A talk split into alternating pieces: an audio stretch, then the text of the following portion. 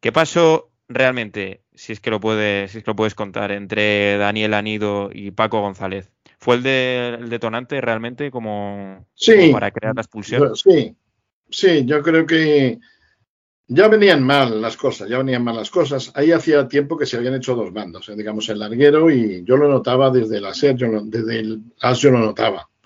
Entre el larguero y, y Carrusel, había dos mundos. Ellos han sido muy amigos al principio. Cuando yo entré, estaban, estaban todos ellos. Y, era un equipo además muy unido y, contra García y tal. Pero luego se han ido haciendo galácticos a su manera, han ido cumpliendo años y se crean y se crean unas, pues unas pequeñas rivalidades. Yo, yo notaba desde las porque cuando salía el EGM había que tener mucho cuidado que no pusieras mejor a uno que a otro, tal, no sé qué, enseguida se quejaban, se notaba ya un cierto resquemor.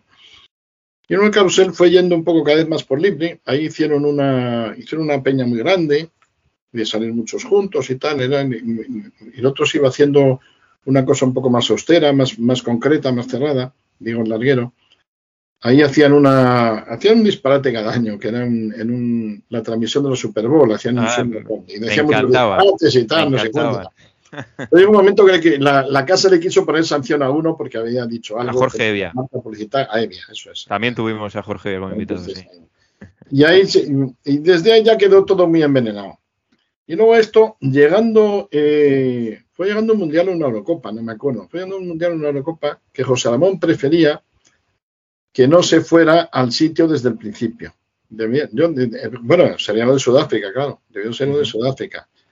Sino que se hicieran una serie de programas, que Carrusel se hiciera una serie de programas, propuso por España, un poco al tipo de lo que habíamos hecho en cuatro, cuando la Eurocopa primera, me parece que el Mundial, así, pues uno en Zaragoza, otro en no sé qué, y tal. Y entonces iría Lama a narrar los partidos, pero el resto del grupo se debía quedar en España. Tal. Estos pensaron que era una cosa de José Ramón, que yo creo que sí, que fue una cosa de José Ramón y que había publicidad y tal, porque a José Ramón ir allí de, de especial tampoco le gustaba mucho. Porque ahí no, allí en esas fases finales concordaban mal. Ten en cuenta que ellos estaban todo el día dando brincos en el, en el sitio de prensa, no sé cómo se llama, el IBC o el no sé cómo se llaman. Ujú, Sí, Los dos de alto tal, y luego a última hora tenían que ir a otro sitio, que era un hotel donde José Ramón de la Morena hacía el programa en Larguero, y ahí iban ya con pereza. Habían tenido los protagonistas en el programa de las ocho y media, preferían. Era una fuente de discordia también, cada fase final era una fuente de discordia. Entonces aquí el- el- ellos culparon a José Ramón, o pensaban que a José Ramón el manejo de que no se vaya allí, sino que sea desde España, y Paco no quería. Entonces es cuando discutió con Dani Anido, eh, su contrato ponía que tenía que hacer carrusel deportivo, pero eso no se llama carrusel deportivo, no sé qué, pues no tienes que hacer, pues que lo haga tu prima la coja, le dijo, no sé qué, tal, Sí. y ahí, ahí ya le, y ahí se envenenó todo, y de ahí salió el despido, salieron, se juntaron todos, y entonces yo no sé hasta qué punto lo tenían o no ya medio hablado con alguien para irse, o si tuvieron ofertas de todos. Yo hablé en esos días con Paco González para ver si, si, si, si, eh, se hacía la paz. Estuvimos un par de horas charlando, me acuerdo, en una, en una terraza en Rosales y, y no había manera, ¿no? Y bueno, ya siguieron, tal, tal, y se fueron allí. Se fueron en el. Se, todo eso se sustanció durante el Mundial de. de, Justo antes de- del de Mundial Sudáfrica. de Sudáfrica, que en el Mundial de Sudáfrica ya lo hicieron con. No, yo lo sentí mucho, porque yo era amigo de todos, Claro. soy amigo de todos, y Claro. eh, un poco el hermano mayor de todos. Y, y serie, la serie pues es de mi casa, y, y además aquí yo dentro de la serie mucha gente lo veo muy mal, todavía hay, todavía hay rencores sin resolver, he seguido manteniendo la amistad con todos, ¿no? Pero sentí, además en, en el, en el AS salí perjudicado, porque había varios de ellos que colaboraban en AS. Había un tuya mía, eh, Paco Lama, que me gustaba y lo tuve que quitar, porque por la bronca Claro. que tuvieron, somos todos la misma empresa.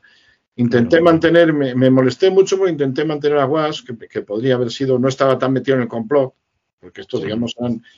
Y, y- y acabé peleando con mi jefe, pues no hubo manera, ¿no? Y aparte perdimos otros, ¿eh? El que el árbitro, ahora no me viene el nombre, el, el que está haciendo, el que hace el, el- el este arbitral. Y, y Turralde. No, Iturralde está con nosotros, el otro, eh, ahora me acuerdo. Ah, perdón. eh, bueno, Peter Martín, Pedro Martín, claro. Pedro Martín, perdimos a, a, a Miquel, Carlos Miquel, el de Fórmula 1, algunos corresponsales por ahí, por ejemplo, Víctor se llama, ¿no? El de Sevilla. Eh, Mm, Ahora mismo no. no- que hace los, no- no los, sábados por la noche hacen eso de, lo- de los viernes, el oasis de libertad, yo creo que se llama Víctor. de Sevilla. Perdemos, gente que a mí no me gustaba nada perder. Además, claro, se cogió dentro de un conflicto, todos unos y otros, una cosa que conmigo ni iba ni venía, y lo pasamos mal. Luego, oye, pues cada uno ha seguido su camino y yo celebro lo bien que les va, sinceramente, les va muy bien. ¿Crees que fue un error también por parte de la directiva precipitar un poco el despido de Paco González? Porque al final creo que la cadena SER ha acabado perdiendo, ¿no? A la larga. Perdió los juicios. Para empezar, perdió los juicios, lo cual quiere decir que no, que no hicieron bien las cosas. Y luego sí, ha salido, ha salido perdiendo la cadena SER. Han salido perdiendo la cadena SER, ¿no? Pero luego encima José Ramón se fue también a los años, ¿no? Claro. No salido bien, pero ya ahí se venía incubando un mal rollo, se venía incubando una tormenta de tiempo atrás. ¿eh? con, ese grupo, porque yo creo que también ellos dejaron de sentir respeto por la autoridad de la radio.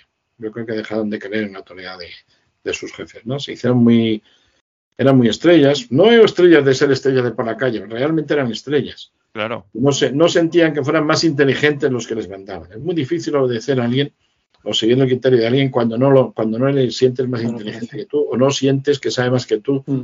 de esas cosas. Y, y en eso, y en eso estaban ya, ¿no? Eso estaban. Claro, realmente ellos catapultaron en cierto sentido un poco las retransmisiones deportivas. Yo creo que, pues eso, estrellas, eran estrellas, ¿no? Yo creo que sí, que, sí, eran, ídolos, de hecho, de mucha gente y creo que mucha gente estudió periodismo por, por, ellos, por ellos y gracias a ellos. Pero bueno, en la cadena Cero, en la cadena Cope, ahí siguen, así que, así que bueno, es un placer escuchar, escucharlos. Ya para ir finalizando, bueno, me gustaría preguntar a mi compañero si tiene alguna preguntilla en la recámara todavía.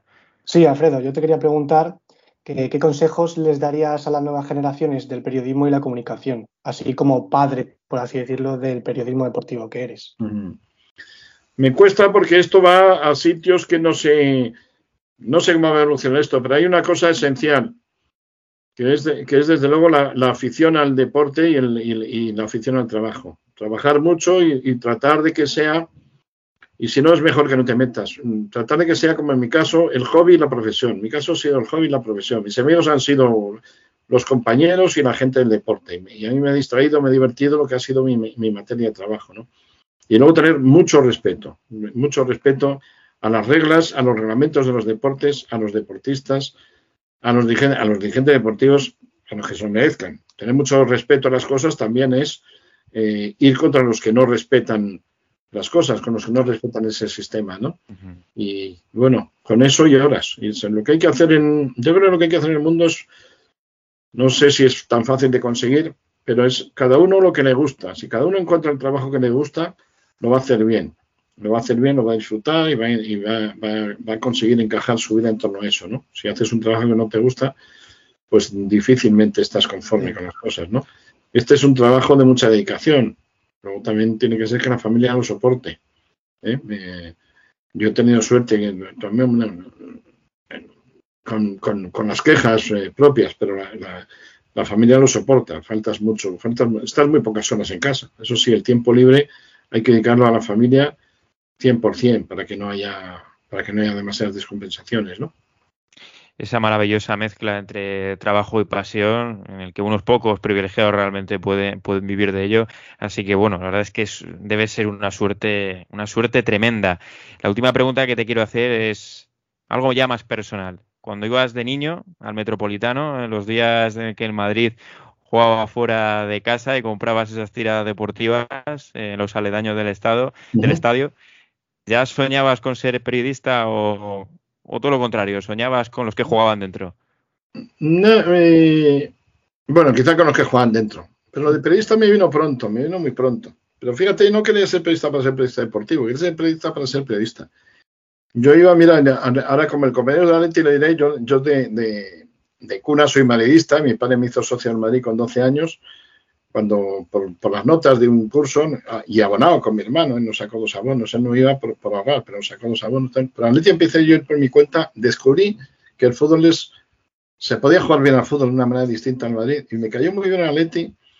Fueron dos años en Metropolitano, luego me hice socio en el Manzanares, porque además fueron mis primeros días de libertad. Era la primera vez que yo, niño de 13, 14, 15 años, entonces se podía, cruzaba a Madrid solo en metro, iba solo en metro, bajaba solo la avenida Reina Victoria, el bulevar que había, llegaba allí al, al Metropolitano, me compraba el Dicen, que lo vendían ahí, el Dicen de Barcelona lo vendían ahí. Sí. Tenía, por cierto, una página un poco picarona, por una contrapágina de, de la noche de Barcelona y salía la foto de alguna vedette y tal. Eso me acuerdo que lo hacía un tal Antonio Hernández, que no le conocí, pero me gustaba mucho. Leía unas entrevistas muy largas. Yo iba muy temprano, iba de pie para buscar un sitio y ponerme justo delante de una valla, porque había unas avalanchas en el fondo sur aquel año y había unas avalanchas tremendas y se paraban en las vallas. Si te, además unas avalanchas que bajabas cuatro escalones y los subías otra vez. Pues la gente se opa y delante de una valla estás más protegida. Pues si no te, puedes, te ponen aplastojado, ¿no?